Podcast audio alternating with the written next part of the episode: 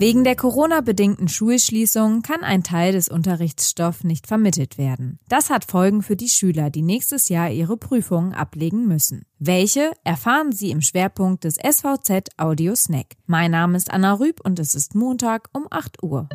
Was sonst noch wichtig ist. Der Amtsturm am Marktplatz ziert seit über 30 Jahren sämtliche Flaschen Lübser Bier. Ziert, zierte, denn damit ist es bald vorbei. Seit Anfang Mai kommt der Gerstensaft mit neuem Etikett in den Handel. Statt des in Grün, Gold und Rot gehaltenen Amtsturms ist nun ein Leuchtturm abgedruckt. Dabei hat Lübs nicht einmal einen Leuchtturm. In einer Petition fordern 400 Lübser Fans daher, die Umgestaltung rückgängig zu machen.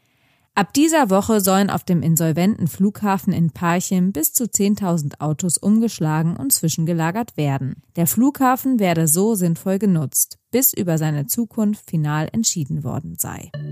Der Landeselternrat Mecklenburg-Vorpommern fordert für die Prüfung zum Abitur und zur mittleren Reife im kommenden Jahr eigene Prüfungsaufgaben für jede Schule.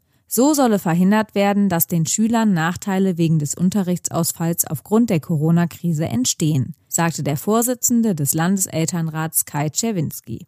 An den einzelnen Schulen konnten unterschiedliche Unterrichtsinhalte nicht vermittelt werden. Deshalb müsse es den Schulen erlaubt werden, ihren Schülern nächstes Jahr eigene Aufgaben für die Abschlussprüfungen zu stellen und dabei die Lücken zu berücksichtigen. Nach Czerwinskis Worten ist die Situation in MV besonders dramatisch, weil der Nordosten zu den Bundesländern mit einem besonders frühen Ferienbeginn in diesem Jahr gehört. Die Zeugnisse werden bereits am 19. Juni ausgegeben. Es drohe eine Benachteiligung der Jugendlichen im Nordosten. Weitere Nachrichten und Hintergründe finden Sie auf svz.de-audiosnack. Bleiben Sie gesund.